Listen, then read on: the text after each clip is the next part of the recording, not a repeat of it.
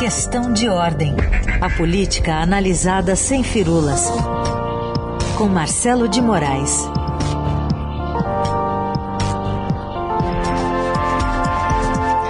Entrando no bonde, Marcelo de Moraes, tudo bem?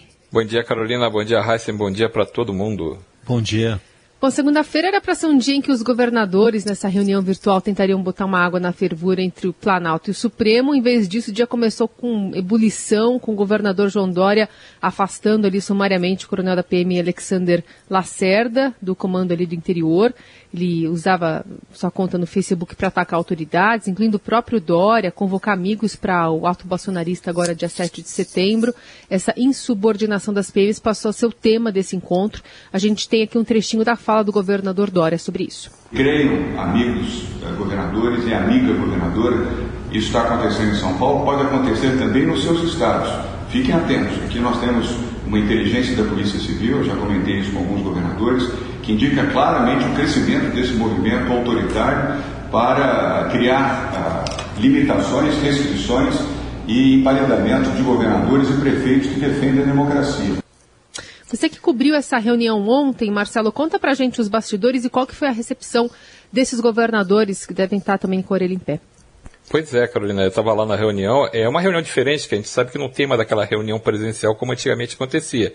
Antigamente Brasília ficava lotada, vinham todos os governadores e era aquela confusão geral. Agora não, agora a reunião é virtual, tinha só dois governadores na, na parte presencial, que era o, o anfitrião, que é o, o, governador aqui do Distrito Federal, Distrito Federal, Ibanei Rocha, até porque ele é o coordenador do Fórum dos Governadores, e o governador do Piauí, Wellington Dias. Os outros todos participando pelo esse esquema virtual, e foi esse alerta feito pelo Safala, feito pelo governador João Dória, que causou maior é, é, calor, maior, aumentou a temperatura. Só que é uma preocupação que não é de hoje, né? A gente tem visto essa preocupação entre os governadores. Para quem é, é, puxar um pouquinho da memória, vai lembrar daquele é, protesto que a PM de Pernambuco fez uma intervenção violentíssima contra manifestantes também e que houve uma punição para o comando da, da polícia em Pernambuco justamente por causa desses excessos. Então, você tem uma, uma espécie de clima pesado em várias corporações da Polícia Militar pelos estados. E foi isso que o, o, o governador João Dória fez o alerta, pensando no 7 de setembro. Tem um clima de, de possibilidade de, de manifestações fora do tom, manifestações que tem alguma coisa violenta, existe essa, esse receio dos governadores. Ontem na reunião isso ficou claro, mas também ficou claro uma coisa que é importante a gente colocar: é que os governadores estavam divididos. Na reunião tinha gente que não achava que essa questão era tão perigosa assim como o governador João Dória alertou. Tinha gente que achava que o Supremo também ajudava a esgarçar muito a corda com as suas decisões. Então, a, a, o que ia ser proposto na, na reunião dos governadores, que era a divulgação de uma nota de protesto, uma nota em defesa da democracia, não conseguiu ter consenso. Então, o que, que ficou combinado? Fechou-se uma, uma, um acordo para que a, a, reunião produzisse uma proposta, um convite é, uma, ao presidente, uma proposta de reunião para o presidente Bolsonaro com os outros poderes, numa espécie de tentativa de pacificação dos ânimos, uma espécie de tentativa de normatização é, da, da, da, das questões institucionais do país, que se parasse a brigalhada porque precisa muito é, retomar a economia, retomar os cuidados com a pandemia, essas coisas que a gente fala sempre. E o, o clima ontem na reunião era um, um clima meio de, de, gente muito insatisfeita e gente querendo botar um pouco de panos quentes. Só que tinha, tinha uma, uma coisa era consenso. Todo mundo muito preocupado com o efeito que tudo isso está fazendo na economia, as turbulências políticas afetando o crescimento econômico, afetando a estabilidade econômica. Isso foi um consenso entre todos os governadores. Bom, qual a possibilidade agora, Marcelo, de um encontro efetivamente entre o presidente Bolsonaro sem máscara e os governadores com máscara? Pois é, Raíssa, na verdade os governadores não estão nem assim tão otimistas que o presidente tope o encontro, mas eles topam se ele mandar um representante. O João Dória falou para a gente e, e, contou que não tem expectativa nenhuma, que ele acha que não vai ter o um encontro, ele acha que o Bolsonaro não tem interesse no encontro, e se tiver encontro é para mudar nada, é para falar, faz uma foto e não, não resolve é, a situação não muda nada. Então, é, há uma expectativa dos governadores de ter feito uma ponte, de ter oferecido uma espécie de saída honrosa caso o presidente queira recuar da, da, das suas atitudes, dos seus ataques ao Supremo, das suas atitudes com ameaça às eleições, a realização das eleições se não tiver voto impresso, todas essas coisas que a gente tem acompanhado nas últimas semanas.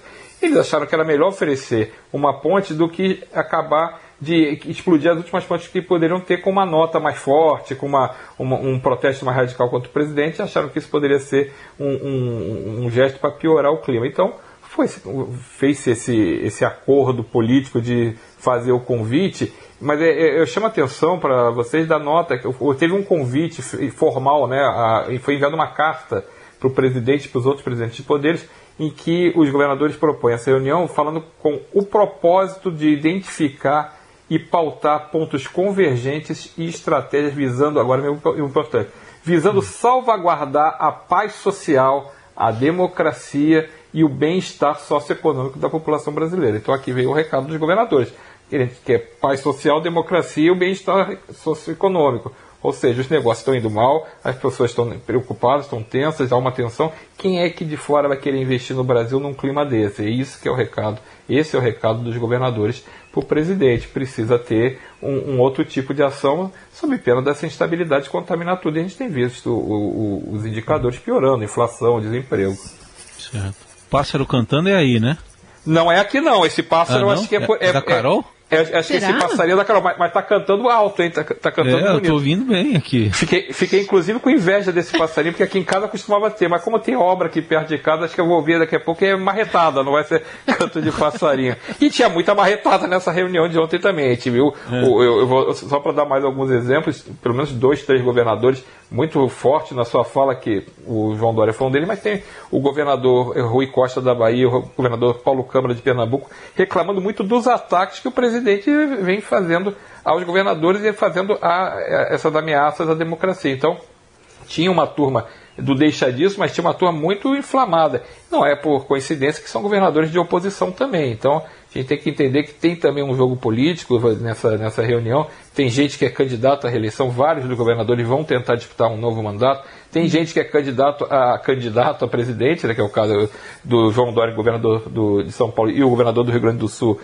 é, o Eduardo Leite, que vai, vão disputar prévias do PSDB para tentar a, a corrida pelo Planalto. Então todo mundo ali tem também tem um cálculo político do que está fazendo, do movimento que está fazendo. Então é importante a gente entender que às vezes os governadores não fecham uma posição porque não querem também ser, fazer parte de um, um, uma, uma, um movimento político calculado por alguns setores. Então, tudo é jogo jogado, faz parte. Agora, que não dá para ignorar, e isso foi importante, a matéria que o Estadão fez ontem, na, na segunda-feira, mostrando esse movimento, esse ato do, do, do, da PM de São Paulo, é, fazendo aquele insuflando os ânimos e tendo um respaldo político de alas bolsonaristas, é importante o alerta, porque 7 de setembro está muito tenso, vai ser um, um, uma solenidade que certamente não será igual aos anos que, que, que, a gente teve, tem visto, porque não, não tem um desfile formal, mas vai ter um protesto, vai ter uma manifestação, seja a favor do presidente, seja contra o presidente. Então é, é, há um clima de tensão no ar e esse papel das PMs mais inflamado, isso não é papel de PM. Então a gente tem que ver como é que a, a, esses grupos vão se comportar para ver o alcance disso. Marcelo, eu queria te ouvir sobre dois aspectos. Primeiro, se há um, uma expectativa de um pronunciamento do presidente se não se encontrar com esses governadores mas no sentido de que pressionado coloque também, aproveite essa ponte e faça um pronunciamento para apaziguar um pouco os ânimos é, desse 7 de, de, de, setembro. E também o quanto o presidente está se agarrando no legislativo e não no executivo, com, por exemplo, o sancionamento do, do orçamento secreto e algumas concessões para o Centrão. Isso aí é perfeito, Carol. Ele está se agarrando muito nessa, nessa turma do Centrão e tem feito isso é, sistematicamente, tem até um aceno, além dessas questões do orçamento, do orçamento secreto que você falou, tem um aceno até de abrir mais espaços dentro do Ministério quando tiver a reforma ministerial de abril. Por que, que reforma ministerial em abril? Porque em abril, quem é candidato tem que se desincompatibilizar. Então, vários ministros vão deixar o cargo para voltar ou para o Congresso ou para tentar concorrer em eleições. Então, abre uma, uma, uma, vão abrir várias vagas no Ministério e aí aumentaria o espaço para essa turma justamente para se agarrar ao legislativo e, como nós sabemos, se blindar contra o processo de impeachment. Isso é o jogo que ele tem feito já há algum tempo. E, e o presidente, desculpa, e o presidente fazer esse aceno de recuar, de fazer um pronunciamento, aí vai depender muito da cabeça dele. E, há interlocutores dentro é, do, do, presidente dentro do Planalto, gente da equipe dele, dois são é, públicos, que é, é, o ministro da Casa Civil Ciro Nogueira e o general Luiz Ramos, que tem tentado ver ali, tem mostrado sua preocupação com esse ânimo mais exacerbado desses, dessas últimas semanas. Só que, como eles sempre falam para a gente, o presidente decide pela cabeça dele. Ele, ele ouve, mas não quer dizer que ele siga. Então, há um clima muito ruim. O que os governadores fizeram ontem foi esticar ali uma, uma pontezinha. Não é nem uma ponte, uma pinguelazinha ali para ver se, se o presidente topa passar e recuar desse clima porque está ruim para todo mundo. Agora, ninguém tem a certeza que o presidente tope isso. Ele não tem dado essa sinalização de recuo. O que ele tem feito é cada vez mais jogar para a militância, cada vez mais acirrar essa, esses militantes é, bolsonaristas com, com essas palavras de ordem, justamente porque ele tem visto, é, ele tem entrado nesse confronto com o Supremo, entrado nesse confronto com os ministros Alexandre de Moraes e Roberto Barroso, e tem desgastado o grupo dele. Vários integrantes, desse, de, vários aliados do presidente ou foram presos ou tiveram eh, ações de busca e apreensão. Então isso tudo causa um desconforto também na base bolsonarista e, e isso tem um custo político e o presidente até agora tá, partiu para essa estratégia de desgastar a corda.